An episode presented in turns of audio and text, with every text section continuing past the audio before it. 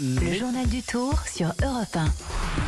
Et voilà, l'étape d'hier a été remportée par Dylan Groenewegen. Et sans surprise, c'est au sprint, François, que tout s'est réglé après 230 km relativement plat. Une étape longue et pas franchement passionnante.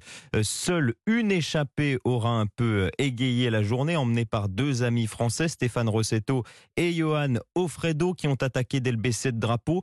Une attaque d'audacieux et c'est rare. En tout cas, c'est le point de vue de Stéphane Rossetto qui déplore le manque de panache des coureurs. C'est dommage pas eu plus de candidats pour ce genre d'échappée. Euh, moi j'ai lancé l'attaque et euh, personne n'est venu, donc euh, un peu d'incompréhension là-dessus.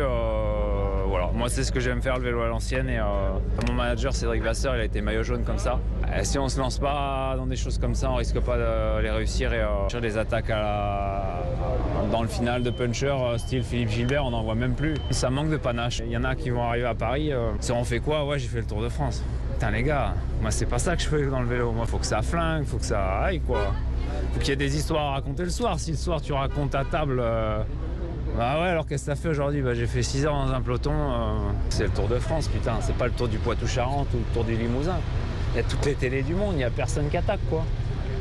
Les gars, il y a que leur mère qui savent qu'ils sont au Tour de France quoi c'est pas le tour du Limousin des propos recueillis par Marguerite Lefebvre. Bah oui, ça doit être pas mal, cela dit aussi. L'étape du jour, Adrien, c'est une étape pour les punchers. Euh, Mâcon, direction Saint-Étienne, étape riche en côte avec 5 grimpettes répertoriées et d'autres euh, passages difficiles à prévoir. Au total, près de 4000 mètres de dénivelé. Euh, plus globalement, d'ailleurs, c'est un week-end intense qui attend les coureurs puisque l'étape du dimanche de, sera du même tonneau. Hein. ça va secouer, confirme Alexis Villermoz, le coureur AG2R coéquipier de Romain Bardet.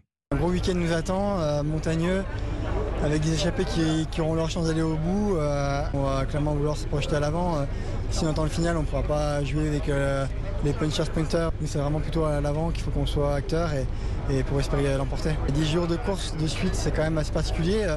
C'est quasiment la moitié du Tour de France. Sur 21 étapes, on va faire 10 jours de suite et, et ça va être la première fois pour moi. Donc, voilà, après, ça sera pour tout le monde pareil.